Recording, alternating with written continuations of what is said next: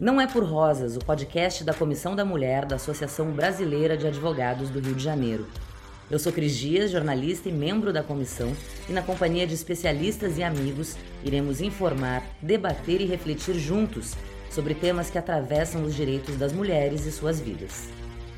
Boa noite a todos e a todas. Sejam muito bem-vindos e bem-vindas a mais uma live do canal da Comissão da Mulher da Aba do Rio de Janeiro, um espaço de reflexão e debate sobre tudo que afeta o direito das mulheres, mas mais do que isso, um espaço onde a gente joga luz sobre os aspectos da realidade que afetam a vida das mulheres, sob o ponto de vista jurídico, social e econômico.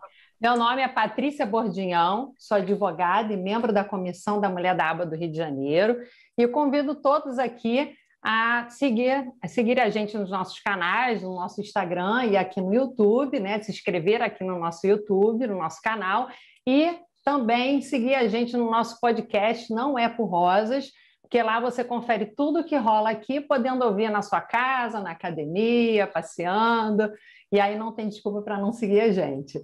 Bem, eu vou aconselhar vocês a se acomodarem bem nos assentos, porque hoje o papo vai ser bom, melhor dizendo, hoje vai ser fogo no parquinho, como dizem aí, porque hoje eu e a minha colega Daiane Preisler, da, da Comissão da Mulher da do Rio de Janeiro, estamos aqui com a queridíssima socióloga política e filósofa Jéssica Miranda, confrontadora de todas as regras pré-estabelecidas dessa nossa sociedade patriarcalista é, e uma e comprometida em desconstruir o senso comum e uma defensora do conhecimento. A Jéssica participou da nossa última reunião aqui da comissão e a sensação que a gente teve ao término da, da reunião foi com gostinho de quero mais. Então a gente fez esse convite pra, com ela, né, para ela, para estar aqui com a gente, e ela aceitou gentilmente participar aqui desse bate-papo sobre um tema que é extremamente importante, que é a precarização do mercado de trabalho e como isso afeta toda a sociedade e principalmente a vida das mulheres. Jéssica, sinta-se super bem-vinda o espaço é todo nosso, nós vamos colocar algumas questões aqui para você e, na medida do possível, a gente vai interagindo com o pessoal do bate-papo aqui do chat. Beleza. Queria dar um pontapé inicial falando da reforma trabalhista. Queria dar o pontapé inicial falando da reforma trabalhista, que ocorreu agora em 2017, quer dizer, bem recente. A reforma quebrou a espinha dorsal da CLT e isso a gente percebe né, que, que é um movimento que vem aí do, do, no movimento neoliberal, da década neoliberal, e serve como um exemplo de, de erro estatal tentando reduzir o desemprego com a redução de direitos trabalhistas. Então, o que a gente vê é um estado do bem-estar social sendo abandonado de encontro a, ao direito do trabalho. Jéssica, é, eu queria que você falasse um pouquinho para a gente é, se existe um marco histórico que possa indicar de forma mais concreta essa precarização do trabalho feminino e por que a correlação entre gênero, economia e mercado de trabalho não costuma estar ao alcance imediato do pensamento das pessoas de uma forma geral. Ô, Patrícia, primeiro que quando a gente fala de trabalho feminino, o trabalho feminino ele foi precarizado, primeiro porque nunca foi entendido enquanto trabalho, né? A gente sabe que durante muitos séculos as mulheres estiveram limitadas à esfera doméstica, né? E o trabalho reprodutivo e doméstico feito por mulheres, até hoje em dia, não é entendido enquanto trabalho. Então, ele nunca foi remunerado. Então, a, a, a, a mulher serviu à sociedade de forma completamente explorada, ao ponto que o seu trabalho, né, que como a, própria Silvia Frederich, em Caliban e as Bruxas, né, ela diz o quanto o trabalho reprodutivo e doméstico feminino ele foi extremamente importante para a acumulação do capital primitivo, né, que foi o que possibilitou, inclusive, a nossa industrialização no mundo moderno. Então, ou seja, o trabalho da mulher ele foi expropriado, o trabalho doméstico, focado na educação dos filhos, etc. e tal, né, nunca foi remunerado e nunca foi entendido enquanto trabalho. Porque assim, Patrícia, na nossa sociedade industrial, né, capitalista, etc. e tal, é, o trabalho que, é, que é visto enquanto um, um valor é o trabalho produtivo. A gente, quando a gente pensa em gênero, e aí é, sociólogas e filósofos, enquanto a Safiota, Helena de Safiota, ela vai dizer o seguinte, olha, o gênero né, é um sistema hierárquico é, entre os sexos e que se materializa principalmente na divisão sexual do trabalho. Como? Ora, meninas e meninos, desde a infância, eles são socializados para almejarem né, ocupar determinados espaços na sociedade. E as mulheres estão sempre ocupando um espaço né, reprodutivo, enquanto o homem né, ele é direcionado para trabalhos produtivos. E dentro dessa lógica industrial, o trabalho produtivo, que é aquele trabalho que produz é, o lucro, né, como diria o Marx, para o patrão, então o trabalho produtivo, aquele trabalho braçal, aquele trabalho que produz materialmente os bens sociais, ele vai ser visto enquanto trabalho de valor. Por quê? Porque ele gera um lucro imediato para o patrão. Enquanto o trabalho reprodutivo, focado principalmente nessa lógica do cuidado, do cuidado com o outro, que hoje na pandemia a gente viu que é essencial. Né? Eu escrevi um, um texto recente ano passado que falava: olha, na pandemia a gente percebeu que a gente consegue parar a construção civil. E a nossa sociedade ela continua existindo, ela se mantém. Só que se a gente para o cuidado com o outro, a sociedade ela não se mantém intacta. Né? E as linhas de frente durante a pandemia foi composta por mulheres. Hoje, por exemplo, né, é, a gente percebe que, que, que, que os profissionais de enfermagem estão lutando por um teto, porque eles não são devidamente reconhecidos. Né? Estão lutando por mais direitos trabalhistas, por mais reconhecimento social, por aumento salarial, que é extremamente legítimo. E a gente deve se perguntar, ora, por que, que esses profissionais de, de enfermagem, né, que são fundamentais para a saúde pública no Brasil, eles não estão sendo bem remunerados? Quem é que compõe a maior parcela de profissionais de enfermagens, né? Eu não digo nem só no Brasil, mas mundo afora. São mulheres, né? E a enfermagem, diferente da medicina, ela é vista enquanto trabalho reprodutivo, que é feito, né, majoritariamente por mulheres. E é por isso que é difícil se reconhecer o trabalho, eh, se reconhecer o valor social do trabalho da enfermeira. Ou seja, a misoginia ela é institucionalizada. Então, assim, dizer, olha, qual é o marco é, que, que, que é essa precarização do trabalho da mulher? Olha, não existe um marco, porque desde o primórdio, o trabalho da mulher nunca foi visto enquanto trabalho. Né? A gente tem aí no dia 8 da mulher, que milhares de mulheres né, foram queimadas dentro de uma fábrica lutando pelo reconhecimento e por um aumento salarial, porque o trabalho da mulher sempre foi visto enquanto um auxílio ao à renda masculina. Né? E, e, e, é engraçado isso, porque quando a gente pega os dados do IBGE, etc., a gente percebe que a maioria das famílias no Brasil são famílias monoparentais, composta né, principalmente é, por mulheres. As mulheres são a que mantêm o lar. E ainda assim, né, é, o é o trabalho e salário do homem que é visto entendido enquanto aquele que é a renda principal do lar. Só que quando a gente vai para as estatísticas, a gente percebe que isso é uma grande falácia. Né? Que quem tem mantido os lares brasileiros são mulheres. Né? A, a custa de muito suor, sangue e lágrima, porque o, o é sempre o trabalho precarizado né? Exatamente por conta das condições sociais, já que a mulher ela tem que conciliar o trabalho com os serviços domésticos, com a educação dos filhos, então muitas vezes precisa recorrer a uma alternativa autônoma para ganhar dinheiro, né? E como revendedora já vão, enfim, etc e tal. E essas alternativas autônomas, elas não garantem é, direitos trabalhistas que protejam né, a segurança social dessa mulher. Então, até o presente momento, a gente ainda está vivendo com esse grande estigma em cima do trabalho da mulher, que não é reconhecido enquanto trabalho.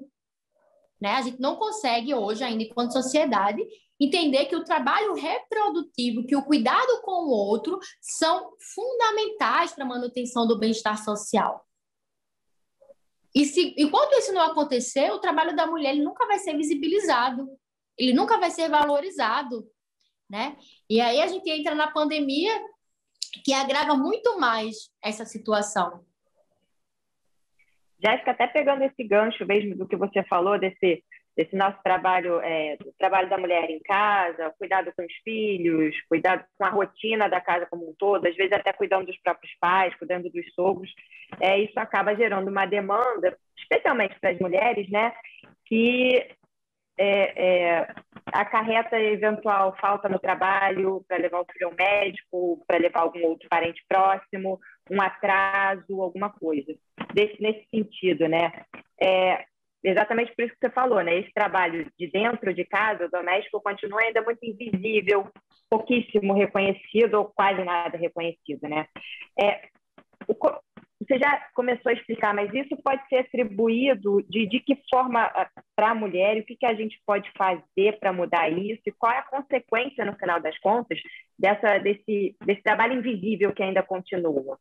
Ô, Daiane, é, a gente chama isso de divisão sexual do trabalho. Né? Ou seja, é, as mulheres elas são socialmente responsabilizadas para exercer uma determinada função né? e os homens outras. Então, a função doméstica ela recai exclusivamente em cima da mulher. Aí a gente fala, ah, eu quero sim que o trabalho doméstico, hoje a gente tem, um, tem uma, uma, socióloga que eu gosto bastante, que é brasileira, mas que mora na França, é Helene Irata, né, que ela, ela é uma grande militante, além de professora e pesquisadora, né, para que o trabalho doméstico seja entendido enquanto trabalho, que ele precisa ser remunerado, pelo menos pelo Estado. Né? Donas de casas, elas precisam ter o seu trabalho reconhecido. Só que a, a luta ela vai além disso. Primeiro, um, um, grande passo, né, que a gente pode contar com o direito é de lutar, né, na justiça para que esse trabalho doméstico seja reconhecido enquanto trabalho e que o Estado, ao menos, arque com esse trabalho, né? Porque se a gente pensa de uma forma crítica, é basicamente uma escravidão. Ou seja, as mulheres elas estão trabalhando gratuitamente para a manutenção de um sistema que só a explora, que só a violenta e que só a marginaliza. E é muito sério isso, né? Eu fico assustada porque, gente, será que as pessoas elas não percebem o quanto isso é violento? Enquanto a mulher, ela tem a sua existência basicamente aniquilada para servir né, a manutenção de um sistema que só violenta estruturalmente, até a própria lei, né? parece ignorar a realidade da mulher. Então, é, é, o que a gente quer, né? Primeiramente, é que esse trabalho, que o, que o cuidado com o outro, que o trabalho, seja reconhecido como trabalho. E o segundo é que os homens também sejam responsabilizados. Né? E, e essa responsabilização ela só pode ocorrer a partir da educação. Né? A gente quer que homens também arquem com as suas responsabilidades dentro dos seus lares, que ele arque com a educação dos seus filhos, porque dentro desse modelo de casamento, né, heteronormativo, etc e tal, o homem quando casa, que tem, tem esse grande mito do game over, né? Como se o homem estivesse perdendo alguma coisa. Mas a única pessoa que perde dentro de um casamento heteronormativo, nesses moldes, é a mulher, porque o homem, quando ele casa, ele ganha né, uma governanta, ele ganha uma enfermeira, ele ganha uma, uma psicóloga, ele ganha uma doméstica e ele ganha uma mãe.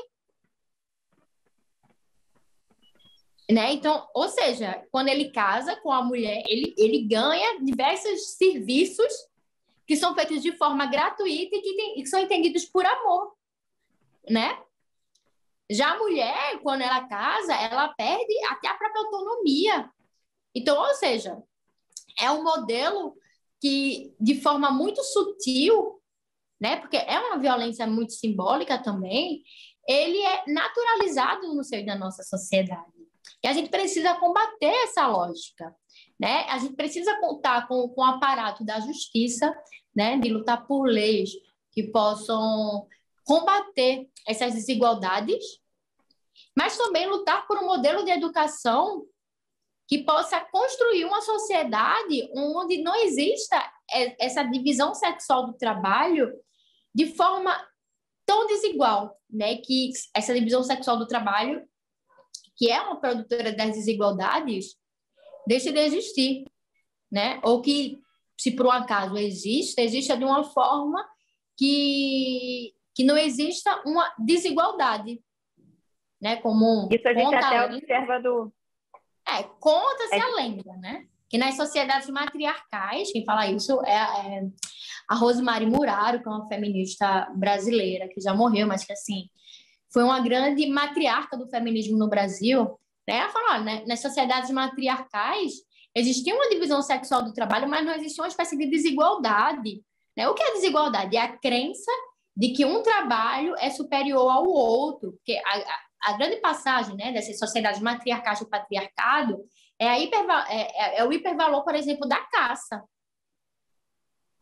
Né? Enquanto a agricultura, que sempre foi um trabalho feito por mulheres, passa a ser mais desvalorizada. Então, a caça, a proteção, né? a luta, a força, ou, ou seja, tudo que está associado a uma força natural do homem passa a ser hipervalorizada em detrimento ao trabalho realizado em mulheres. Só que isso é uma grande falácia. Né? Isso é uma grande falácia. Porque, e a pandemia está aí para mostrar. Né? A que serve a força masculina no contexto de crise social né, e pandêmica?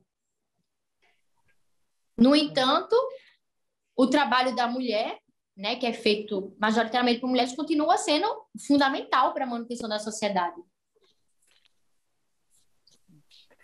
É, a então, gente até saindo até... um pouco do contexto doméstico, indo para o contexto privado, é exatamente isso que você está falando. No, no, mercado de trabalho formal, ainda vê a mulher como é, é, quase que um ser não tão completo para prestação do serviço, para ocupar um cargo, e aí tem aquela justificativa, ah, o homem é melhor para ser contratado por causa da objetividade dele, já a mulher não, ela é mais delicada, ela tem um olhar mais, mais específico, né? Sim. Paty.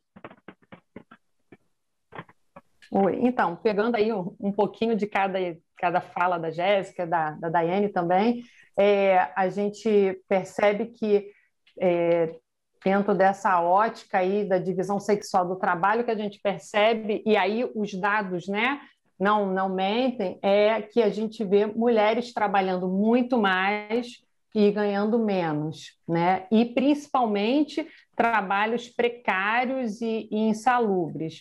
E são essas mesmas mulheres que são as primeiras a, a, perder o emprego na hora da crise, né? Principalmente aí a gente, se a gente for fazer um recorte, as mais pobres, as negras, de baixa escolaridade, e isso advém muito dessa divisão social do trabalho e que acaba é, lançando as mulheres, grande parte, esses é, empregos precários. Essa semana passada a gente viu, é, teve a divulgação dos dados né, do IBGE, que a gente bateu a taxa recorde de desemprego, a gente chegou a 14,7%. Isso é um assim gritante. Se a gente vê em relação a outros países do mundo, a gente está no topo. E aí países da América Latina e também assim que são é, pobres, né? Tipo Haiti. E aí, quando a gente pensa na mulher, é, houve um aumento de 17,9%. Né, dentro desse mesmo período. E aí a gente fica se perguntando, né, será que isso é um reflexo da pandemia? Né? Claro, tem, tem, um fator aí da pandemia, mas tem também é, essa questão da, do, do, papel de gênero. E aí o que, que a gente vê são as mulheres sobrevivendo do trabalho informal, como a Jéssica colocou, são as vendedoras de cosmético, né? são aquelas que começam a, a vender uma coisinha aqui, outra ali. E isso muito fruto do que a gente vive hoje em dia, que é a tal da modernização do mercado de trabalho, que outro dia eu vi um, um autor, não, não, tô, não me lembro aqui o nome, ele usou uma expressão muito interessante, que ele falou que essa modernização né, é, é o vilipêndio com perfume, né? E aí a gente percebe que o trabalho precário ele vira a regra e a exceção é o trabalho com a plenitude dos direitos. E aliada a isso, a gente tem aquela palavrinha mágica hoje, né, que todo mundo fala, quase mística, que a gente chama de empreendedorismo, né, que é aquilo que ah, é só você querer que você consegue, basta, basta isso. Então, é, a minha pergunta, Jéssica, é quanto que dessa desigualdade entre os gêneros é, é tem a ver com o ônus da maternidade, aí a gente falando da questão da divisão sexual do trabalho e dos papéis de gênero, e se essa terceirização ou uberização, ela seria uma modernização né, do, desse novo empresariado. E sobre o empreendedorismo feminino, que é essa coisa que, né, que é, tem toda essa mística aí, que está seguindo essa mesma ilusão dessa questão da, da uberização e da, levando a uma precarização de fato do mercado de trabalho, principalmente para as mulheres. É, eu, eu acho engraçado né, que a gente fala hoje de uberização do trabalho, que é um reflexo dessa mutação do mundo do trabalho, né, onde vai, enfim, conectar prestadores de serviço com quem necessita de serviço por meio de aplicativos né? E que ignora completamente toda a questão dos do direitos trabalhistas e tal. No entanto, se a gente, fazendo um retorno à minha fala, se a gente para para perceber, né? Eu, eu não vou dizer que o trabalho da mulher sempre foi urbanizado, porque o conceito de urbanização ele perpassa principalmente por, por essa questão dos aplicativos, da conexão, né? Mas o trabalho feminino, que é majoritariamente autônomo, ele sempre foi extremamente precarizado. Né? A gente hoje percebe, existe um livro, ai meu Deus, é que eu, que é por trás da maquiagem, deixa eu só lembrar aqui é, o título, né, para dar referência à autora. É...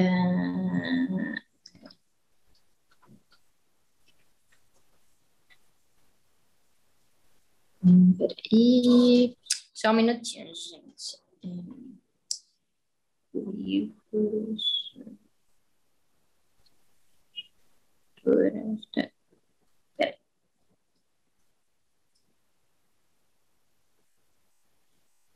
Ai.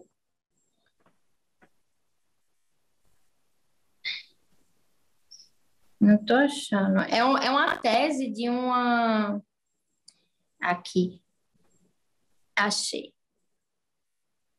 É uma tese de uma socióloga brasileira que ela que ela fala sobre como, por exemplo, a Avon ficou ganhou bilhões, né?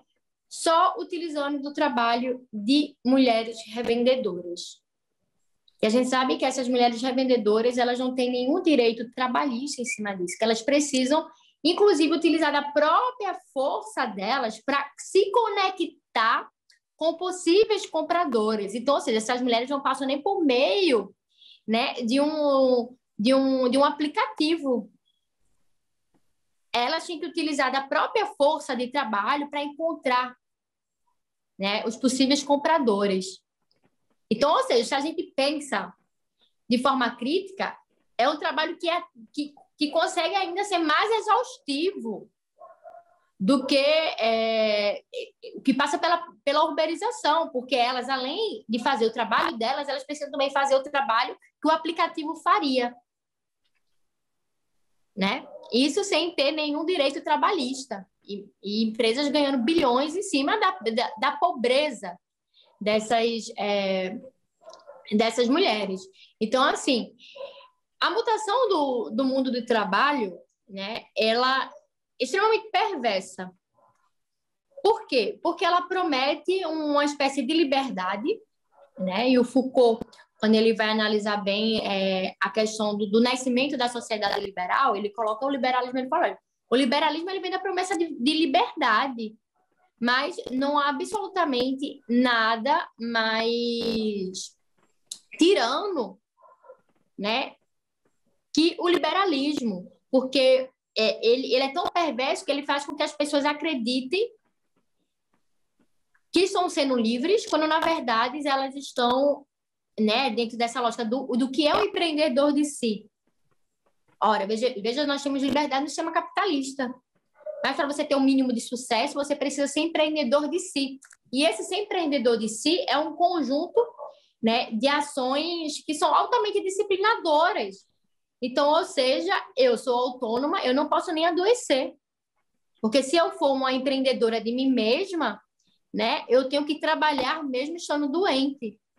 Então, se eu sou autônoma e sou mãe meu filho adoece, né, eu não posso parar de trabalhar para cuidar do meu filho. Porque quem é que vai me proteger diante disso? E se eu cogito a possibilidade de parar, eu me sinto extremamente culpada. Eu percebo isso na minha própria realidade. Eu estou há, há, um tempo é, doente, tendo dores muito fortes, eu não posso me dar o luxo de parar de trabalhar. Eu sou autônoma. Então, eu preciso, mesmo doente, mesmo com dores, continuar trabalhando. Né? Só que eu ainda tenho o benefício de, de não ser mãe. Então, ou seja, a, minha realidade ela acaba sendo um pouquinho melhor do que mulheres que são autônomas e são mães. Então, é, a Uber é, é, muito engraçado porque a gente, a gente tem que pensar. Eu, eu me questiono quem é a, a, uberização ela atinge mais quem? Quais são os serviços oferecidos né, por esses aplicativos? A gente sabe que, é, que entrega, que a questão do, do, do, transporte, entrega, transporte, etc. Tal, quem faz majoritariamente nesses trabalhos são homens. Né?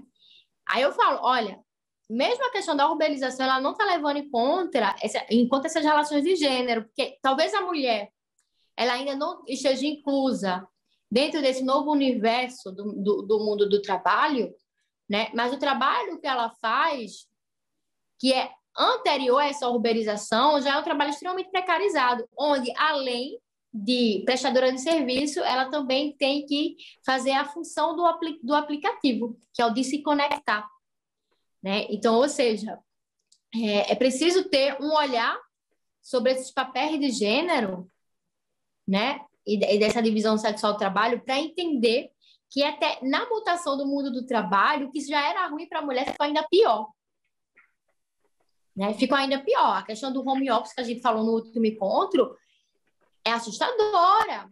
Porque, ora, é...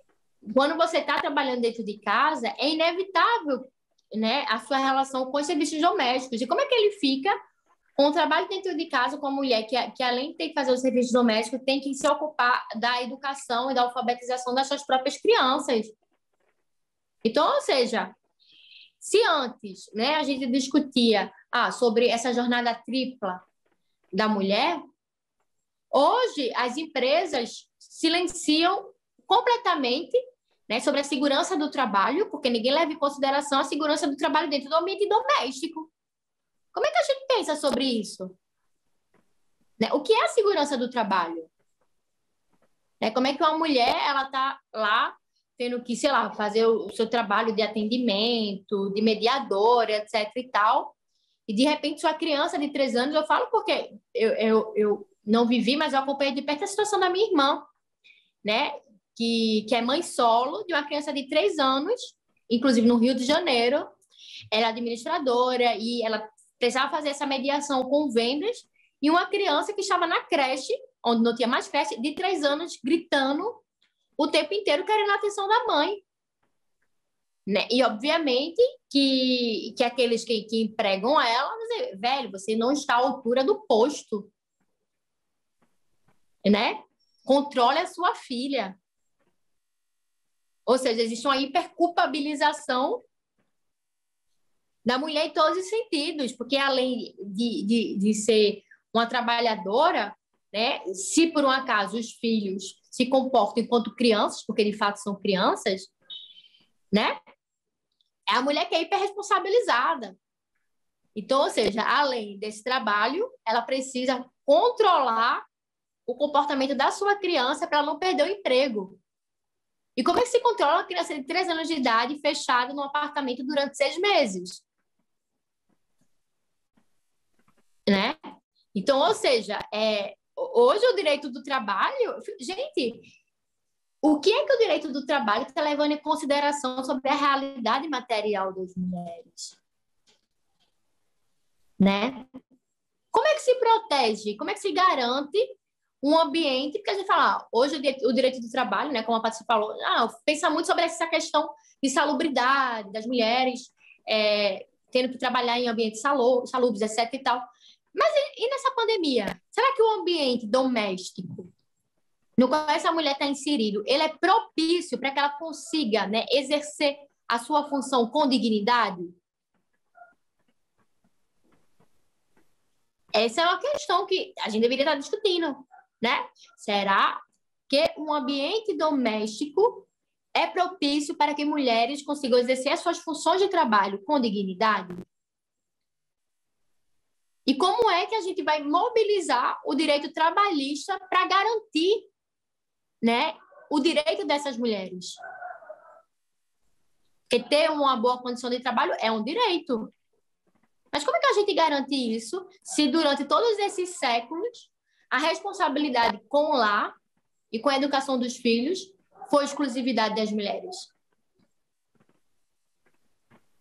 É, até pegando é esse gancho agora, esse ah.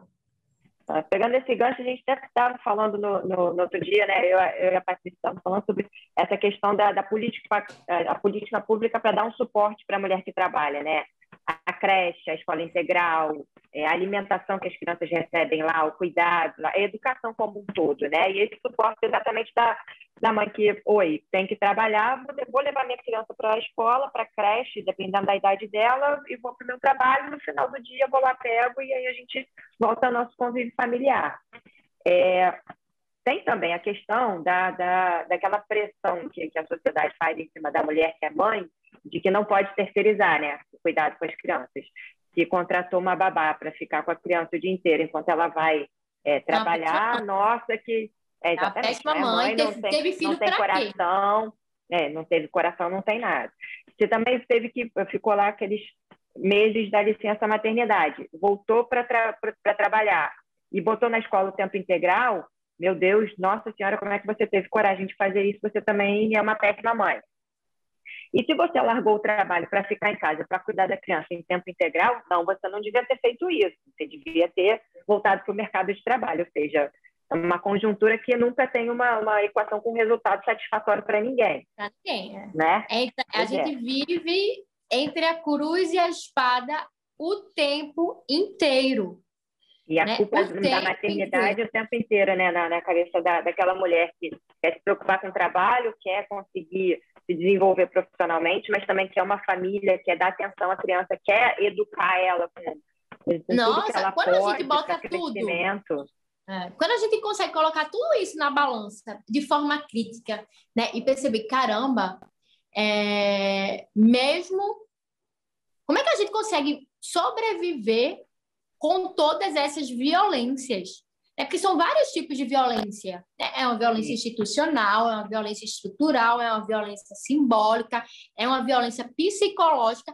A gente é submetida a diversas formas de violências cotidianamente, né? E, então, assim, perceber que mesmo diante disso tudo, a gente continua resistindo, e olha, poxa, a gente é muito forte mesmo né? Eu não quero utilizar o termo guerreira porque existe uma romantização disso. A gente perceber de, poxa, até quando a gente vê na pandemia, que vê que os países que melhor se saíram diante da pandemia são países governados por mulheres. Né? Gente, nossa senhora, eu gostaria muito de estar na Nova Zelândia, né? Então, é... de perceber isso, caramba, no dia que as mulheres descobrirem e perceberem o, nosso, o seu próprio potencial, porque mesmo diante dessa, de todas essas violências, ainda tem isso da gente nunca se achar merecedora, à altura, capaz, boa o suficiente. Né? Tem tudo isso. Eu, quando, quando nós conseguimos, né, no dia que a gente conseguir perceber todo o nosso valor, toda a nossa força, do, do, perceber o quão significativo é o nosso trabalho, é a nossa atuação na sociedade, a gente vai conseguir fazer uma transformação social muito benéfica. Né? E é, é, é muito importante, assim, porque eu falo, olha, existe uma resistência ao feminismo, que eu até consigo entender. Né? Muitas mulheres resistem ao feminismo, porque quando a gente se dá conta dessa violência, dói. Dói pra caramba, né? Dói pra caramba perceber. Gente, eu estou sendo submetida a uma violência institucional, estrutural, simbólica, emocional, psicológica, porque diante de tudo isso que a gente falou, ainda tem a questão de assédio, né? de assédio sexual, de assédio moral, que as mulheres têm que lidar também dentro do trabalho. Então, já, já não basta a jornada tripa, todas essas formas de violência, né? ainda tem a violência pelo chefe, né? o assédio sexual do colega, o colega copiando o trabalho da mulher não dando a autoria, que a gente sabe que isso acontece aos montes, né, de homens se apropriando do trabalho feminino e não dando autoria. Inclusive, quero até indicar que uma série, que é uma série brasileira, que é Filhas de Eva. É uma série muito boa, muito boa, estrelada pela Giovanna Antonelli e a Renata Sodré. É uma série maravilhosa. Eu indico muito, muito mesmo, para entender como é que funciona essa questão da divisão sexual do trabalho, né, e da realidade da mulher dentro do casamento, porque uma da protagonista, o marido se apropria completamente do trabalho dela. Ele fica com raiva quando ela quando ela é convidada para falar sobre o trabalho dela. Aí ela, para não criar um climão com o marido, fala: "Não, vá você no meu lugar falar. Nós homens são psicólogos. Aí ela fala: Ah, vá você no meu lugar, você vai falar muito melhor do que eu sobre isso. Para não criar climão com o marido. Aí o marido começa a ganhar fama em cima do trabalho da mulher, dos textos que ela produzia.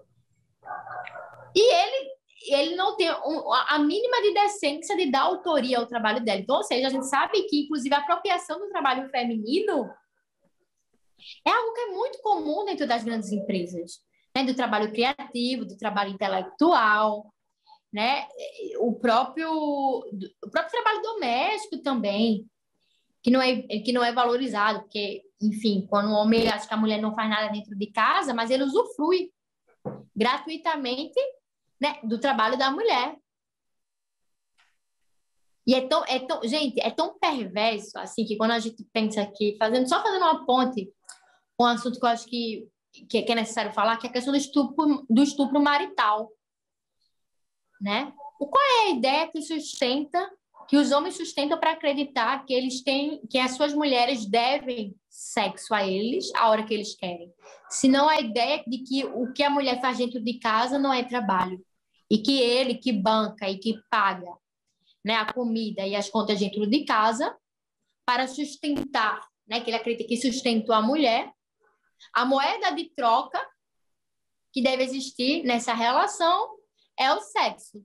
Então, o estupro marital é algo extremamente comum, é um tabu que não é discutido na nossa sociedade, né? Inclusive, muitas mulheres elas têm uma dificuldade de entender que o que elas viveram foi um estupro marital, né? É, é algo que ninguém tem coragem de falar, porque dói, dói. Então, assim, é, o feminismo, quando a gente tem noção disso tudo, que a gente acessa esse conhecimento, fere bastante. Né? Fere. Então, existe, eu digo, olha, é, essa resistência ao feminismo é quase uma espécie de, de mecanismo de defesa do ego, sabe? De você querer proteger a identidade que você criou sobre si, sobre o seu relacionamento, né? Porque ter acesso a isso e perceber a realidade tal qual ela de fato é, é muito doloroso.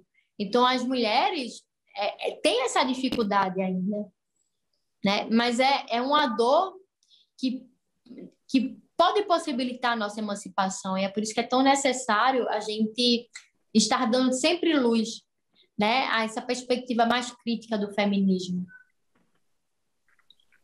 Sim. É, Jéssica, é, a gente sabe que normalmente nesses períodos de crise é quando a gente tem um maior retrocesso de direitos conquistados, e aí, de uma forma geral, e, e aí, principalmente, né, em relação a, a, aos direitos conquistados pelas mulheres, né, conceitos como equidade, segurança, autonomia, e o que a gente vê né, nesse momento né, que a gente está agora vivendo são, como você colocou lá no início da nossa conversa, né, são mulheres chefiando famílias, né, por uma série de questões, pai que abandona suas famílias, afetiva, fisicamente, intelectualmente, enfim, um abandono completo. e que existe um, uma anuência é, social muito injusta né, em relação a isso. Né? A, a mulher é extremamente julgada em todos os aspectos, principalmente né, quando a gente pensa na questão do estupro, que é algo que, que, que também é muito polêmico e que precisa ser debatido, e aí a gente vê a mulher sendo julgada por isso, né?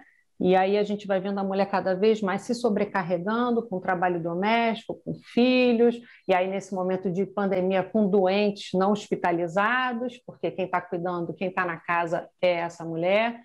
E aí eu queria, é, né, eu queria fazer um, um recorte aqui, a gente pensando numa questão, na questão social e política em relação a isso. É, o que, que você acha que leva né? Na verdade, não é o que, que leva, né? O que que o desmonte do Estado, que é o que a gente tem visto, né? Aí, Paula, é, é todo, cada vez maior, né?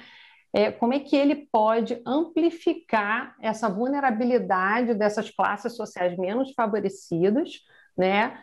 É, e em especial a das mulheres? Então, é, a Simone de Beauvoir ela tem uma frase que eu gosto muito, precisa sempre ser relembrada, que é basta uma crise política, social e religiosa para que o direito das mulheres sejam questionados. A gente vive no sistema econômico capitalista, né? A gente está na era do neoliberalismo. O que é o neoliberalismo? O neoliberalismo é uma racionalidade, né? É um modo operante, é um modo de governar. Como? Onde o governo, né, ele serve a uma mentalidade a mentalidade, a cabeça, a mente do sistema neoliberal é o econômico. E o governo, ele governa em função dessa racionalidade. E aí o sistema capitalista, ele é um sistema onde as crises são intrínsecas a ele. É um sistema feito de crises que só pode existir através das crises. E a base do sistema capitalista é a pobreza. Sem pobreza não há capitalismo, porque ele precisa, né, é, de um contingente populacional extremamente pobre, porque através dessa população miserável que consegue, por exemplo, controlar os salários. Olha, o que Marx chama de exército de reserva. Então, se a gente tem uma parcela da população desempregada, né, desesperada para poder comer, disposta a vender a sua força de trabalho para qualquer preço, a gente pode negociar os direitos trabalhistas e, e, e, o salário. Então, olha, se você não quer, tem quem queira. Né? Se você não quer, tem quem queira. Então, o que nós temos para dar é isso aqui. Então, o sistema, né, o, o, dentro desse neoliberalismo, as crises elas estão sendo sempre acentuadas porque é através dessas crises que a lógica do lucro ela se mantém e ela prospera, né? Então a gente percebe, olha, em plena pandemia surgiram novos bilionários. Então quer dizer que essa crise não chega para todo mundo? Não, não chega para todo mundo. É, e a gente sabe que a maioria das pessoas mais pobres do mundo, de acordo com dados da Unesco, né, mais de 70% da população de miseráveis do mundo é composto por mulheres. Então, ou seja, mais de 70% das pessoas mais pobres são mulheres. E a manutenção né, da pobreza feminina, porque a pobreza ela tem sexo, né? a pobreza ela é feminina. A manutenção da pobreza feminina, ela é uma estratégia política e econômica para manutenção dos interesses de uma elite econômica, que a gente sabe muito bem que é composta por homens brancos. Então, ou seja, né, diante dessa crise social, política e econômica que nós estamos vivendo, as mais afetadas somos nós, porque sem a nossa pobreza, não esse sistema social e econômico não se sustenta. Então é óbvio que as mulheres serão as primeiras a serem desempregadas. Né? É óbvio que as mulheres serão as primeiras a perderem seus direitos. E a gente, quando a gente fala aqui, a gente não está falando só de direito trabalhista, não, gente. A gente sabe que no governo do Bolsonaro, né, até é, os nossos direitos sexuais e reprodutivos foram questionados. Né? Até o acesso à pílula anticoncepcional passou a ser questionada. Então, ou seja, a quem serve a manutenção né, da nossa opressão e miséria? Ela serve a uma lógica econômica. Então, nessa era né, de, de urbanização, as mulheres serão as mais afetadas, mesmo que nós não estejamos ainda tendo acesso a essa urbanização, né, por conta da divisão sexual do trabalho. Mas, enfim, é, o peso dessa precarização, ele recai muito em nós. Então, é, eu, eu, eu me preocupo muito com, com os rumos. A gente sabe que a conta da pandemia, ela ainda não chegou, ela está chegando devagarzinho né? Ela está chegando devagarzinho e, ela, e, e quando essa conta chegar, quem vai ter que pagar por ela, mesmo sendo nós, né, que fomos as linhas de frente na pandemia, através do, do trabalho, do cuidado com o outro, né, somos nós que vamos pagar essa conta. Então, é extremamente injusto pensar que a sociedade, que, que a sociedade só conseguiu manter minimamente uma dignidade dentro desse contexto de pandemia, graças ao trabalho invisível das mulheres, né? Invisível, um trabalho que não é valorizado, um trabalho que é precarizado, e ainda assim seremos nós a pagar essa conta. Então, é revoltante, né? É, e é assustador também. Verdade. Jéssica, a gente estava conversando também sobre é, uma questão que a gente observa no mercado de trabalho, que é assim, a mulher, quando chega perto dos 40 anos, ela já está, perto não, né, dos 40 anos para cima, ela já está velha para o mercado de trabalho. Só que o próprio IBGE, ele fez uma pesquisa em 2019 que falava que 51,8% da população brasileira é composta de mulheres. E com uma expectativa de vida que foi até os 80 anos, ou seja, tem uma capacidade de produção, de atuação no mercado de trabalho muito grande. E o que a gente percebe é que há essa é um preconceito etário, né, que a gente pode falar entre a mulher e o homem, porque o homem, se ele tiver com 50 anos no mercado de trabalho, ele está provavelmente no auge, já está com uma posição muito mais forte dentro da empresa, ou enfim, do ambiente de trabalho que ele tem escolhido, né? Seja como autônomo, como uma pequena empresa, uma grande empresa. E a mulher já não. É, a gente vê também que é, depois que a mulher já está com os filhos com uma idade já na adolescência, já encaminhados para a faculdade, ela normalmente volta o olhar para ela mesma para poder, ah, agora então vou atrás da minha carreira, eu vou tentar desenvolver algum tipo de atividade no mercado de trabalho e ela encontra essa resistência. É, nesse sentido, é, o, o, envelhecimento feminino também é um passivo de gênero no mercado de trabalho? Claro, claro. Né? A gente vive numa sociedade onde o etarismo ele é muito forte. Primeiro, né? porque é o seguinte, dentro de um modelo de sociedade industrial, o valor é medido a partir da produtividade. Um, um, um dos grandes marcos né, de rompimento é, do, da questão da morte no, no Ocidente é exatamente se antes as pessoas mais velhas eram tidas enquanto sábias, né, enquanto exemplos a serem seguidos, com o advento da industrialização, o marco que a gente tem do rompimento com, com, com as antigas civilizações, por exemplo, greco-romanas, né, e a própria civilização oriental, que preza muito, né, pelo, pelo valor às pessoas mais velhas, na nossa sociedade, tudo vai ser medido pela, por quão produtiva uma pessoa pode ser. A gente sabe que na sociedade industrial, onde o trabalho produtivo é hipervalorizado, existe uma idade né? Que vai acreditar dos 18 a, sei lá, os 40 anos, no máximo. É, depois disso, a pessoa perde a sua força. Perceba como é uma, uma questão de uma representação muito falaciosa, porque está sempre associada à força física também. Né? De achar, ah, depois dos 40, a pessoa perde a força física, já não é tão produtiva assim. Mais uma vez, uma hipervalorização do trabalho produtivo. Então, o etarismo, ele, ele entra aí.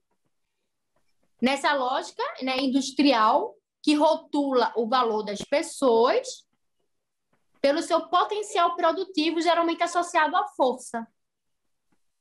Então, a gente, na nossa sociedade ocidental, né, o Edgar Morin, ele diz uma frase que eu gosto muito, que fala, olha, o Ocidente matou a morte. Né? Por que, que a velhice hoje nos incomoda tanto? Por que, que a gente tem tanto medo de envelhecer?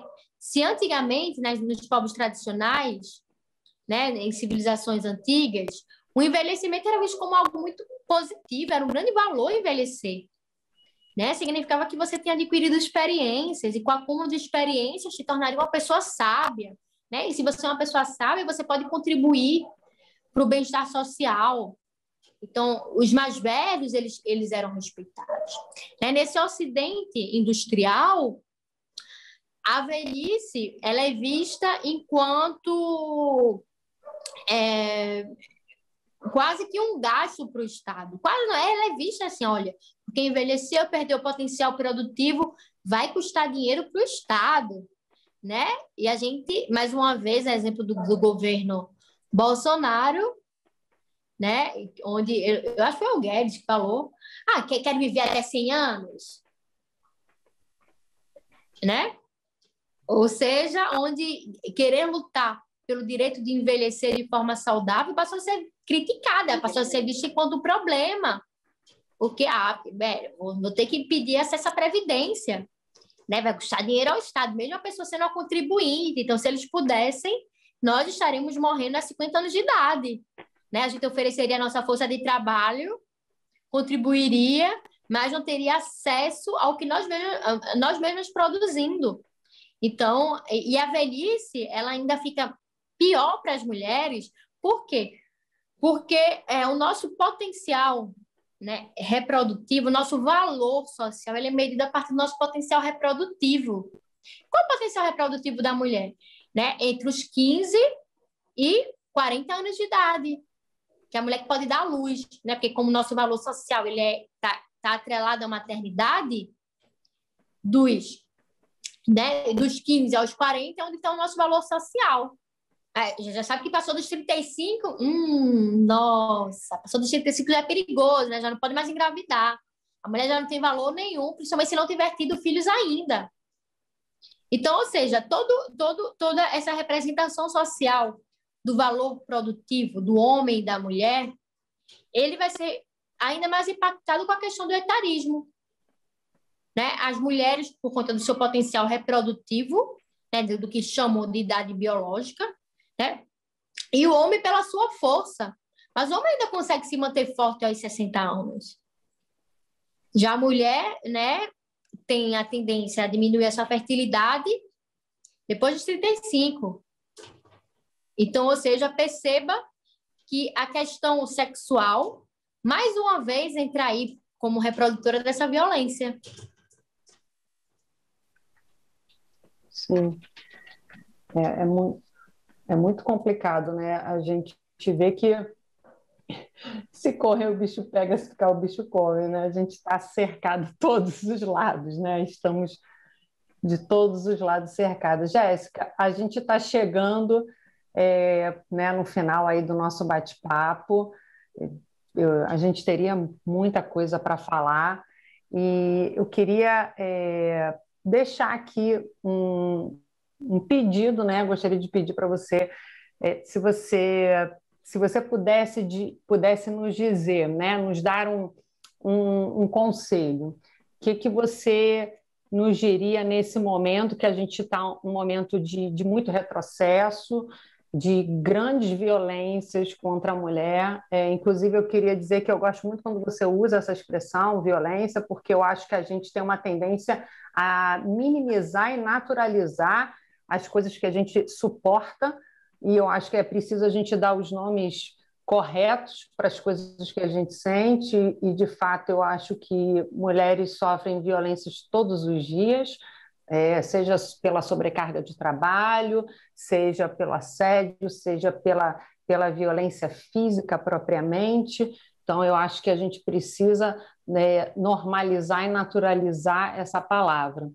E é, você acredita que para uma mudança efetiva disso tudo que a gente está vivendo, é, a gente precisaria um, uma uma reação mais, mais prática é, em torno das raízes dos movimentos sociais, enxergando questões vitais. Você acredita que isso seria um caminho para uma mudança efetiva da, da, da nossa realidade atual? Então, Patrícia, quando a gente é, olha para a história da humanidade, a gente sabe que as nossas conquistas sociais elas são fruto de uma organização social. Né? Nós, mulheres, não estamos ainda organizadas enquanto coletivo disposto a lutar pelos nossos direitos. Né? A gente tem outros países que, que, que já existem essas organizações sociais, né? e aqui no Brasil é tudo muito micro muito, muito micro, né? Ah, fazer um clube de leitura, vamos aqui se organizar em função de uma ONG, de uma pauta, não sei o que lá e tal. Mas o que a gente precisa, urgentemente, nós, enquanto mulheres, é nos organizarmos coletivamente. Né? Do mesmo modo que hoje a gente tem um, que, que, que existem sindicatos dos trabalhadores, nós precisamos de uma organização social né, que trabalhe e que foque em todas essas formas né, da realidade material das mulheres, para que juntas nós consigamos assegurar a nossa própria dignidade e lutar por direitos. Né? Lutar por direitos que assegurem a nossa. Porque não basta a gente querer viver. Né? É, né? Eu falo, velho, é, é, é tão triste que parece que o feminismo está só lutando para que mulheres sobrevivam. Eu não quero só sobreviver, eu quero viver com dignidade. Né? Eu quero que, que todo ser humano possa ter acesso à dignidade. A gente sabe que, que a nós isto foi negado por muitos séculos. Então, a gente precisa, sim, se organizar. É por isso que eu sou, gente, eu sou tão, eu sou, sou tão crítica, às vezes eu fico até chata, né? Do tanto que eu, que eu sou crítica a respeito dos rumos do feminismo, né? Eu, vocês sabem que eu tomo muito cuidado, assim, eu sempre me apresento, olha, o que eu sou, eu falo, eu sou socióloga política e filósofa, né? Eu não quero, por exemplo, ser a pessoa que vai é, dar uma cara ao feminismo.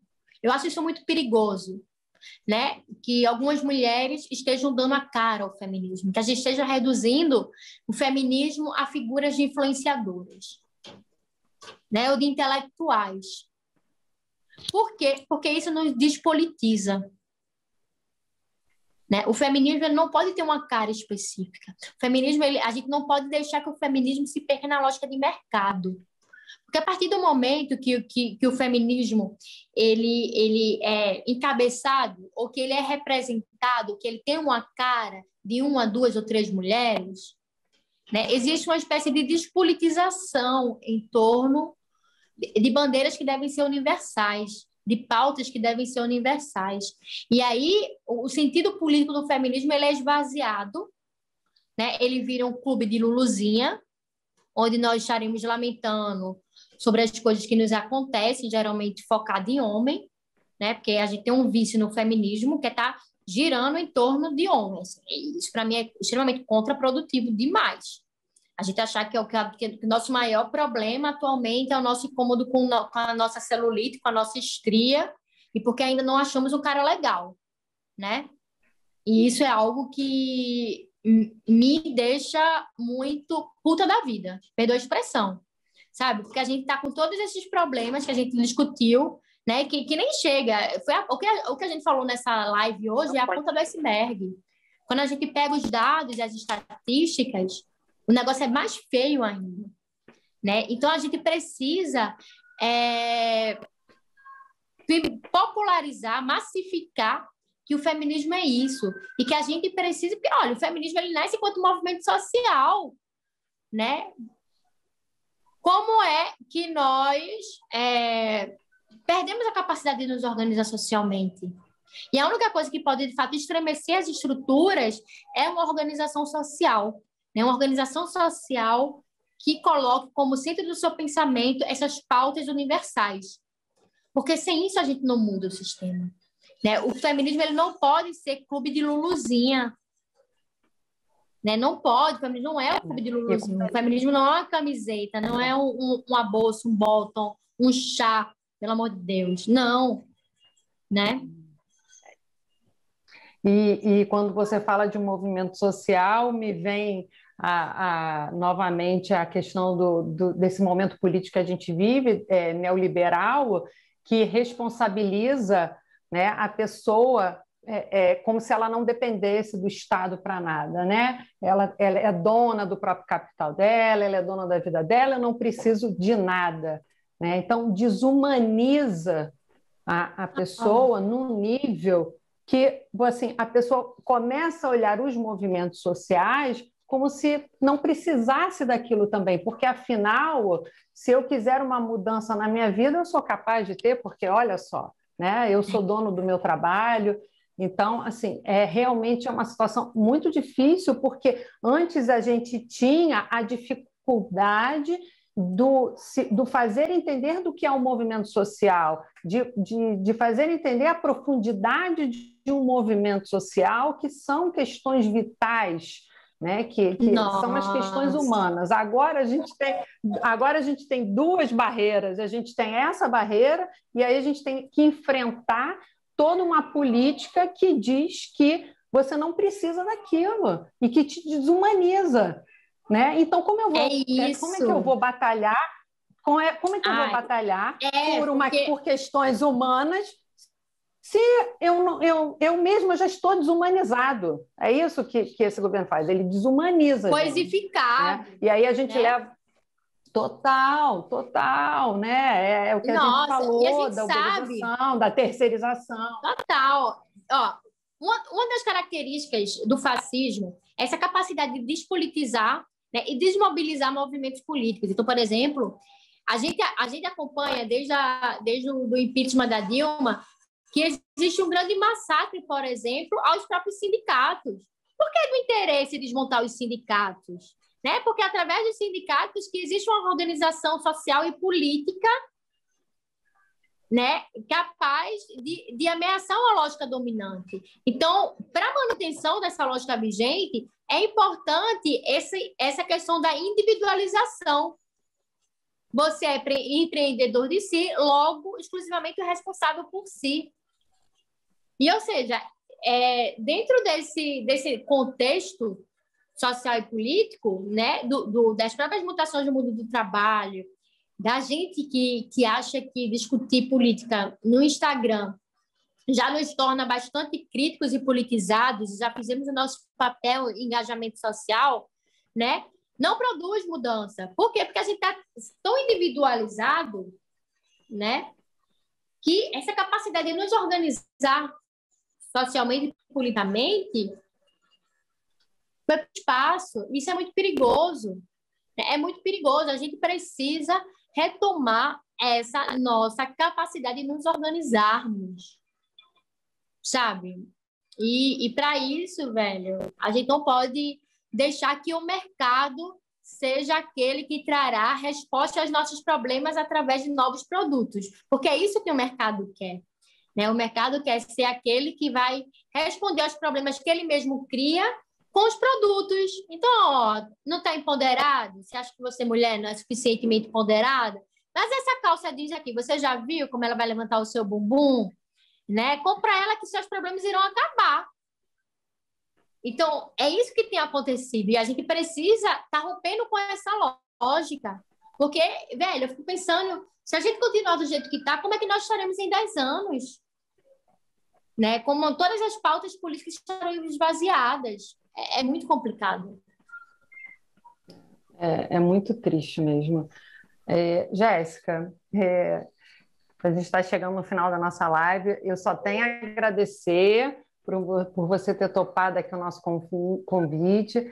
É, dizer que eu sou sua fã é, já há bastante tempo, gosto muito da sua didática, eu acho que você fala com paixão, e, e, eu sinto verdade no que você fala, principalmente pela humanidade que você passa, e isso, para mim, eu acho que é algo que não tem preço.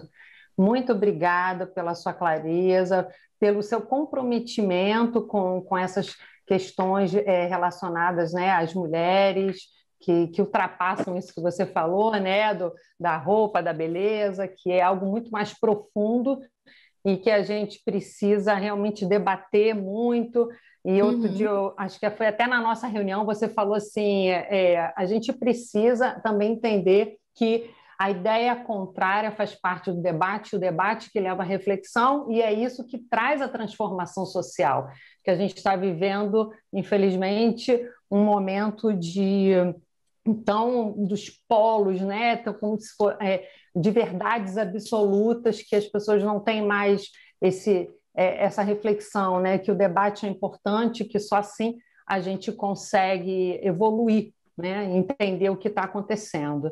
Muito obrigada, tá? Mais uma vez. É, acho que a Dai quer dar uma palavrinha com você também.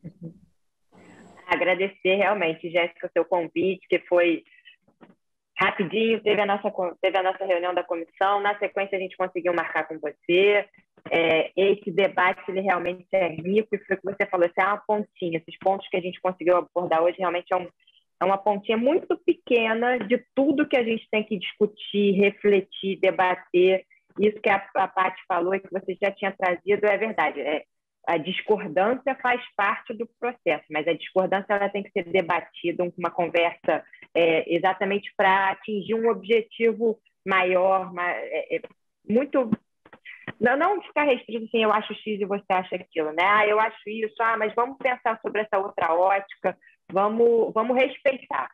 É, acho que também, de tudo isso que a Paty falou, é, a questão do respeito ao outro está muito, muito em falta. E essa discussão a gente precisa ter né, para a evolução da sociedade como um todo. Observar a mulher, observar é, é, é. esse, toda essa violência né? Que exatamente foi o que a Paty falou. Às vezes a gente fica meio assim de falar, ah, é violência, né? Muito forte. Mas é isso mesmo, toda a violência que a mulher sofre, para a gente conseguir fazer com que a sociedade evolua efetivamente. Muito obrigada pela sua presença, por você estar aqui com a gente mais uma vez conversando. As portas da Comissão da Mulher da Aba do Rio de Janeiro estão super abertas para você. Se quiser um dia Vamos conversar sobre pensar num tema diferente. Poxa, fala com a gente, a gente, tá, a gente adora, como você percebeu na comissão e aqui hoje, a gente está sempre aberta a conversar sobre os mais variados temas que envolvam a mulher. Mais uma vez, muito, muito, muito obrigada. Eu que agradeço. Beijo, gente. Obrigada. Tchau, Beijo. Tchau. Gente, pessoal, muito obrigada pela participação de todo mundo. Obrigado, gente.